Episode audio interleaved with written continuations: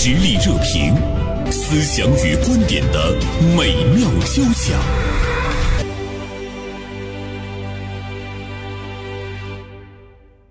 十二月十八号，第二十五届哈尔滨冰雪大世界开园首日呢，迎来了四万余名游客。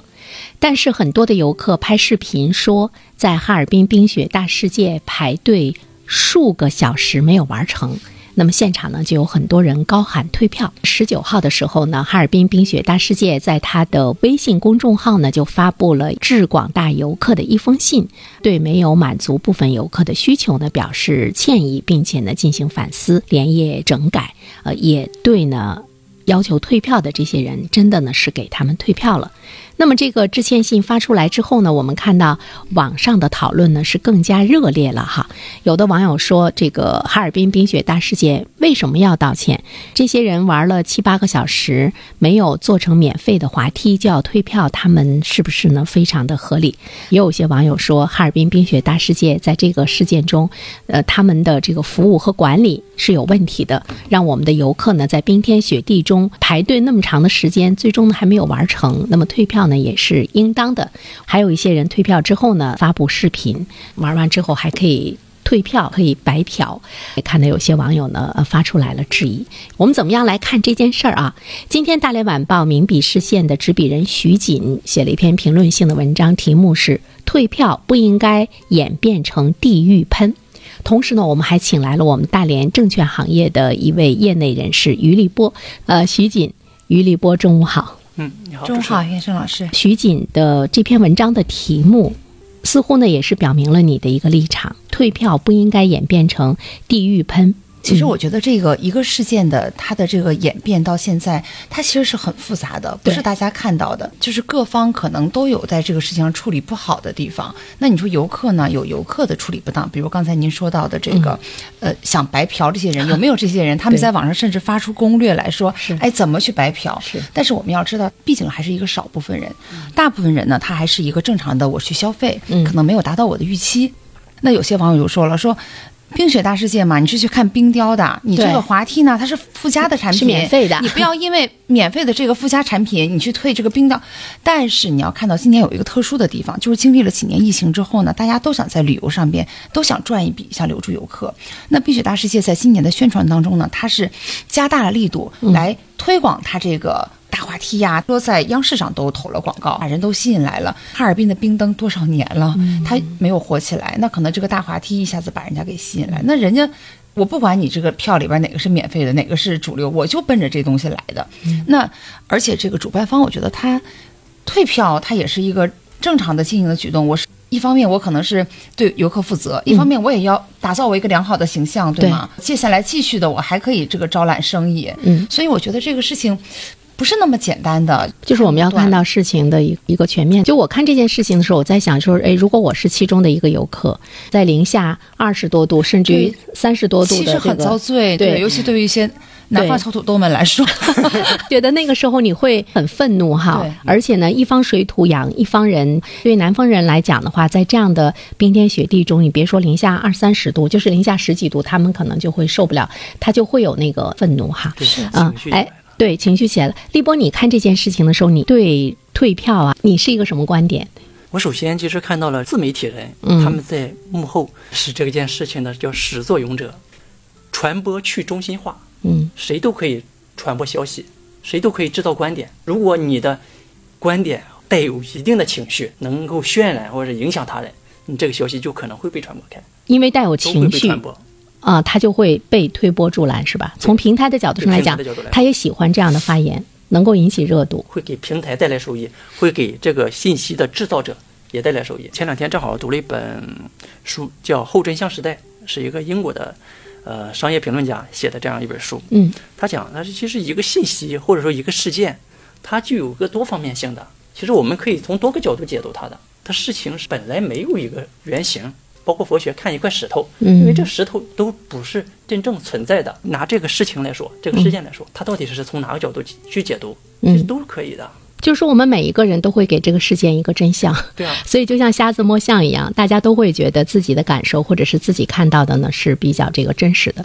一般的来讲，这件事情大家会把这个矛头全部都呃针对哈尔滨冰雪大世界的这个管理部门。其实他们在这件事情出现问题的时候，他们的管理是有问题的啊。比如说，他只能进一万人，但是因为有了那个预约机制之后呢，他最后必须要去面对四万人的这样一个接待能力。你的那个预案上，这些人排队的时间如果超过了他的预约时间，你应该怎么办怎么办？对，对就是去年之前同期冰雪大世界在开园这一天，嗯它的游客数就是几千人，哦那他今年一下子四万人，这就是接近十倍于平时的。他有没有做好这个准备呢？提前你已经看到了有这些预约，甚至它的细到什么程度是分时段预约的对。假如说我现在预定的是一点钟的话题，那我可能早一点带孩子，我十二点半我就去了。对。然后我发现我等到了五点我还没有进去，那会不会生气？如果换位思考的话，其实每个人都会很比如说，我们也会看到有些游客说，他去预约哈滨秀场馆看表演，他说他预约的时候那个人数竟然就是没有让你去填有多少人，预约完了之后那个人数也是零，就是有问题的对。另外呢，就是他们在现场，他说那个距这个表演已经开场十五分钟了，但是那个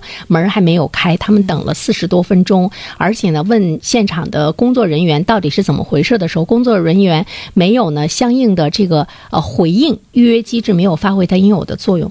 就是这样来看的话呢，比如说我们网上的声音，我们的这个矛头更应该对准的是冰雪大世界管理方。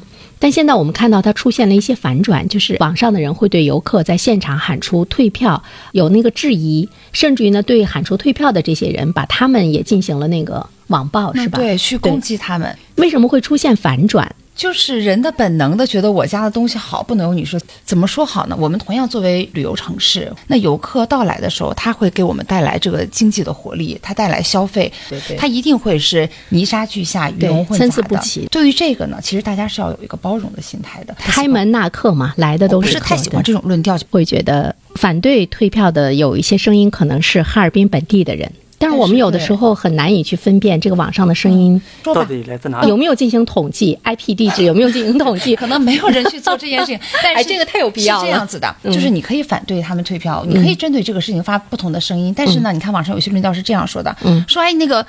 工人师傅建造这个多不容易啊！你怎么可以这样呢对？他这个是不能划等号的，好吗？因为游客我就是来享受的来，对我就是来体验这个的，就是说工人师傅再辛苦，他在这个工作当中啊，他是得到了收益的，就跟雪天外卖小哥该不该去送餐一样，这是一个不能成立的话题。你不能说因为工人师傅在冰天雪地里建造这个辛苦，那就把它等同于游客要去。接纳我这个体验感不好，就不能划等号。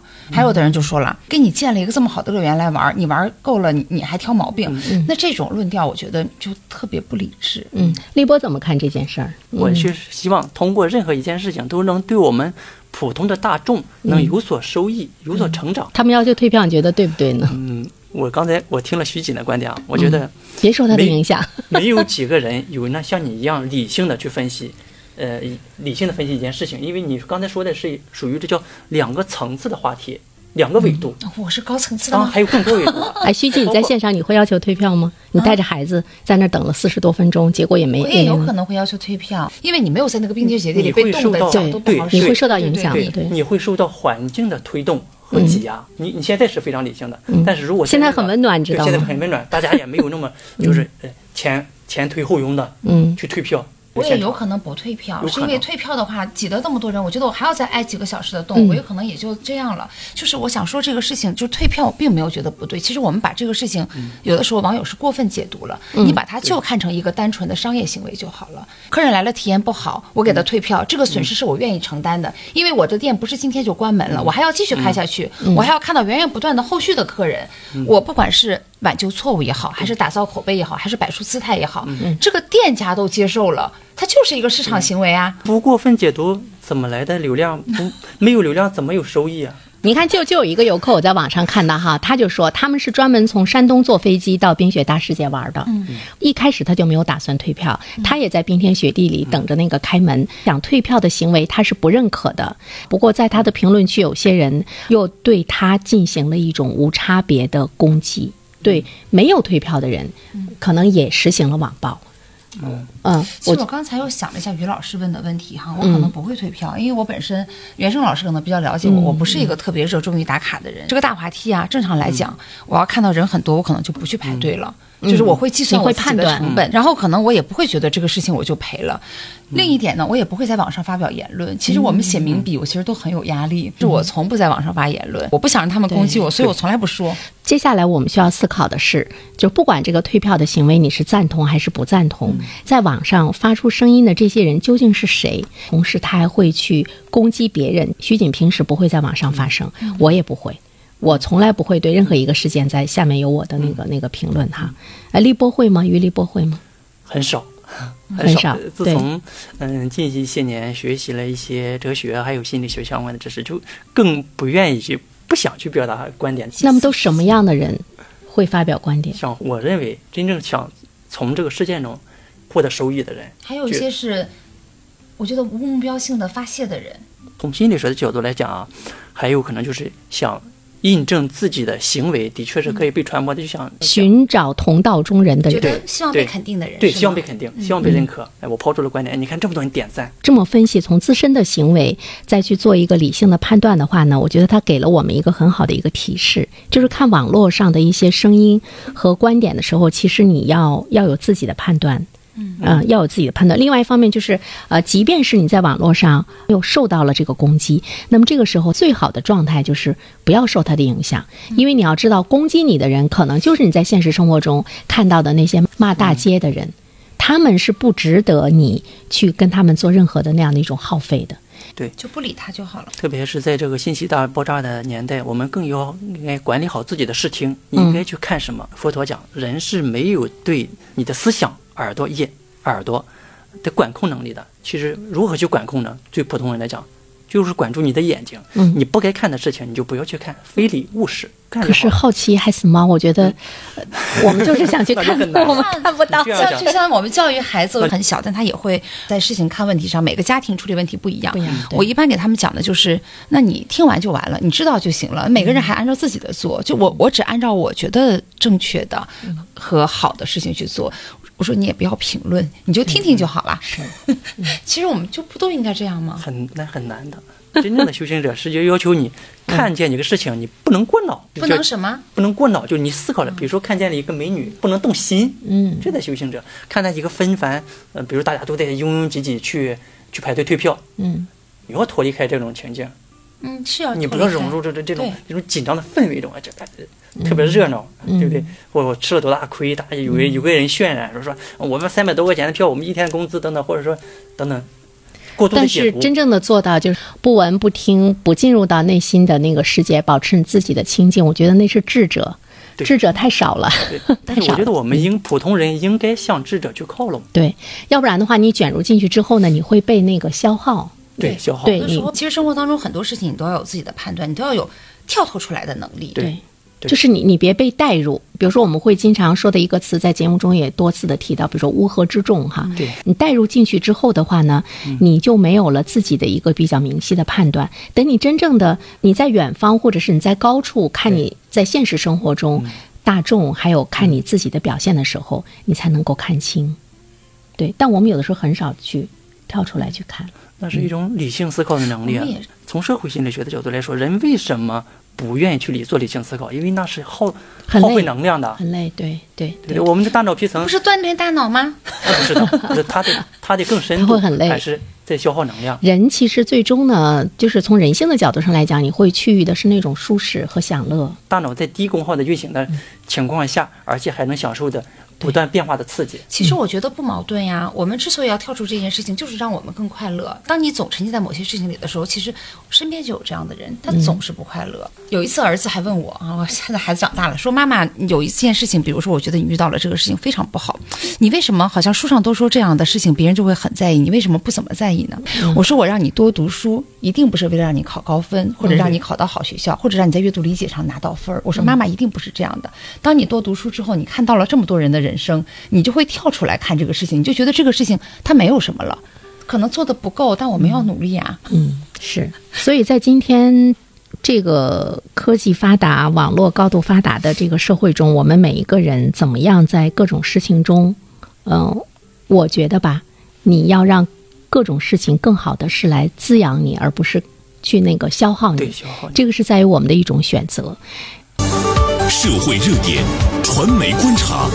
穿透共识，寻找价值，实力热评，谈笑间，共论天下事。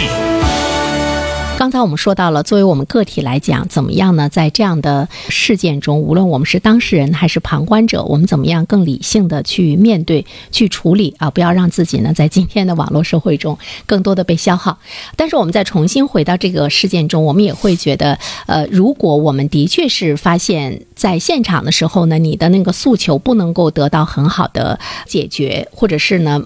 不能够有很好的一种服务的话，通过网络去发声，它会促进呃有关部门，比如说这个哈尔滨冰雪大世界的管理者，会促进他们去改正他们存在的问题。你看，他们及时的道歉，很真诚，而且呢也进行了这个退票，同时呢他们也取消了预约制。据说呢，这个人民网的这个评论呢也是对他们高度的点赞。那这个呢，其实就是网络的力量啊，促使他们。更好的来提升，看到了很多来自于民众通过网络的发声，或者是曝光一些事情，放到聚光灯下，对，来推动有关部门的服务的这个改进，这个是好的，它是有积极的一方面的，嗯，它也是一种民众的这种自发的一种监督，是，其实对于改善呢和整个社会环境的变好，它是有有非常积极的一方面，对，但是是不是只有在聚光灯下，这个机构或者是说组织部门才会发生改进，而在聚光灯之外呢？包括你，我举个例子，像我在现在所从事这个行业，证券业协会会对我们个这个整个行业进行一个监管，每个公司都有自己的发展轨迹，但是的的确确存在一种一些大的机构，它的成长的速度是非常缓慢的。嗯，这里面可能包括一些国营的企业，对不对？嗯嗯，成长速度非常缓慢。现在就是面对这样的一个现状的话，我们所看到的，尤其是一些比较庞大的。比较繁杂的这样的一些主管部门，必须在聚光灯下，它才能够改进。我们要相信这个，随着社会时代的进步，它的问题在不停的被解决，但是新的问题也在不断的出现。就是我们的制度一定是在越来越趋于完善，但是它这个监督第三方力量是永远不能缺席的。是，嗯。你看，比如说在我们东北地区吧，现在最大的面临的就是那个那个供暖问题嘛。嗯，我们也注意到有一些供暖部门，他就是害怕大家在网上发声啊什么的，他就今年会特别的加大在现实生活中的那，就是只要有投诉，马上你要去解决。他就是害怕其实网络的那个放大。那你说供暖其实也是在越来越好一些了。对，有些前些年甚至我们小时候其实是好了。比如说有有很多主管部门到我们直播间来接受投诉，我也注意到我们大连几大的那个供热。单位把他们这个管理层的机关的人员，现在全都那个下下放到各个各个供热点儿，一有投诉马上到老百姓的家里去解决。他就是怕这样的事情在网络上曝光之后，其实呢会给他们带来很多的负面的影响。但会不会对我们的就是？组织者或者说是做这些工作人员对我们的机构形成一种消耗呢？因为在这过度关注，那好吧，平时一个人去，这次仨人去，我们单位比如一共五个人，反正他们闲着也没啥事儿干，一般来讲都是这样的。凡事它都是双刃剑，没有一个没有完美的方案，也没有完美的解决办法。是我们还是要看到它是利大于弊还是弊大于利。今天的网络社会，其实我们每一个人你都应该有一个自发性的成长。那么对于有关部门来讲，他也应该是自发的要去成长。但是如果他跟不上网络的这个步伐的时候，他还是那种传统的理念来面对老百姓诉求的时候，把它放在聚光灯下就是应该的，是会推进它。的确是。你看哈尔滨这个冰雪大世界的这个管理部门，我觉得他们的反应还是蛮快的。嗯，对，的确是。其实我觉得他们退票这个事情。我认为是对的，就是虽然当天的一些回应可能是比较迟，但是这个整体的官方回应是比较及时的。对，他也摆了一个，因为这个雪季才刚开始呢。是，咱们说实话，留给哈尔滨冰雪大世界赚钱的机会还在后面呢。你前面摆好一个姿态，你后面赶紧改善，你还是有机会把这个退票的钱再赚回来的。网友就不要跟着那个太操心了。但是你看这里面我们要注意一个问题是什么哈？比如说有一些人他就是想去白嫖。那么，即便是后面别人的服务再到位，他也会挑出各种各样的毛病。对于任何一个管理部门来讲，他也不是各个方面的服务都是到位的。那么，依然有很多的人想把这个点在网络上去放大。那么我觉得应该不太可能了。如果一切的大致的运行是按照那个正常来，没有再给薅羊毛的人太多的机会，就是他会把他的服务尽量的呢去呃做到相对的那样的一个温馨、一种到位、一个完美。底线是不让人挑出毛病。挑出毛病。假如说当天现场的工作人员他能够很好的处理了这件事儿，或者是呢大家的咨询他有了一些回应，那么这件事情可能就不会在网上呢来这个发酵。反过来，我们去想一件事情，是不是因为在现实的生活中有太多的普通的老百姓，我们的一个正确的、正常的诉求，因为你得不到及时的一个反馈，或者是说你没有很好的一个绿色通道，在现实的生活中，他的声音得不到重视，所以呢，他想通过网络让他的声音得到重视。就是我们怎么样在现实生活中，让我们的普通老百姓诉求自己利益的时候更能畅通一些，他们可能就不会去用网络来发声了。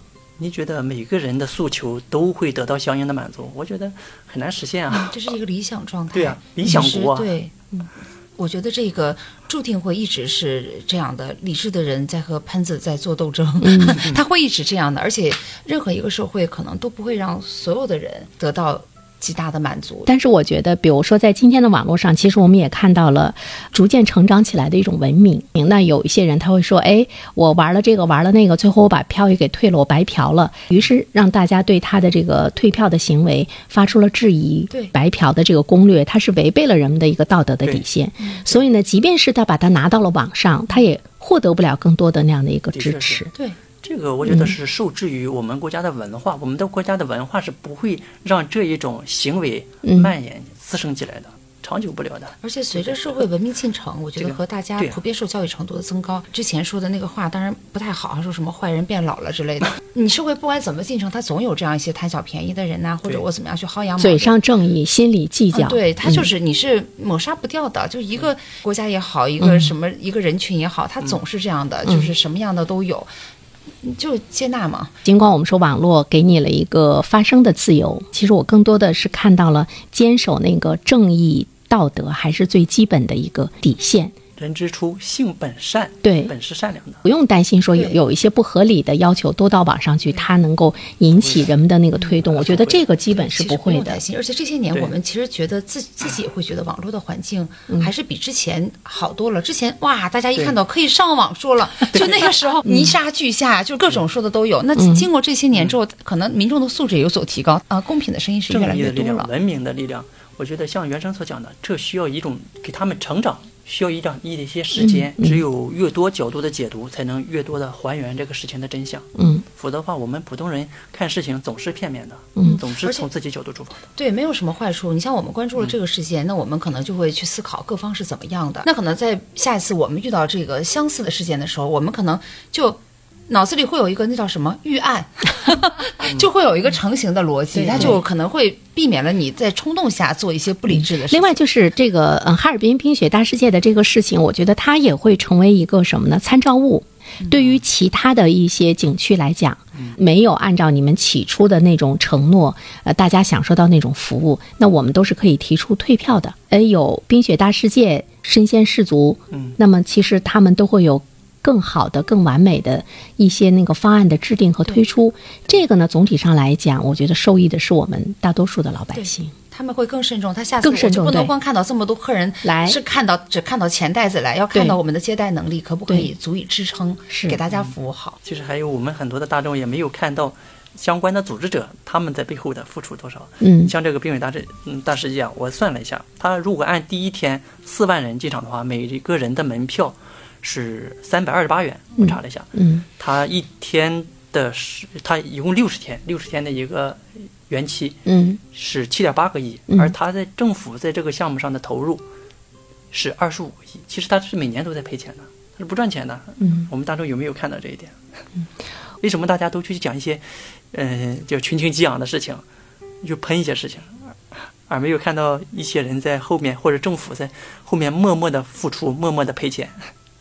大众好像不会管这个，大众就是觉得，我觉得你的票价是合理的，那么我就买。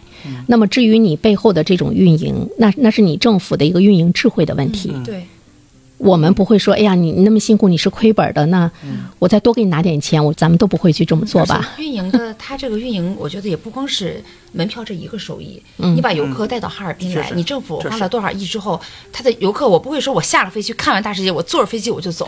不会的就是，它是会产生一个综合的效益的。对所以说为什么我们现在都要说把人带来，人只要来了，对。什么都好说，都都会火起来，只要愿意做，一定是划算的。嗯，它不是单一的这样的，对。对，它不是单一的，对它的住宿业啊，它的其他的呀，它可能会带来一系列的这个经济反应。就会看到一件事情，它会折射出很多方面的一个思考啊。那么对于我们普通人来讲的话呢，我们应该更多的让子弹再飞一会儿，对嗯、让我们更看清事情的全貌。好，再一次感谢徐锦，也感谢立波做客我们的直播间，谢谢。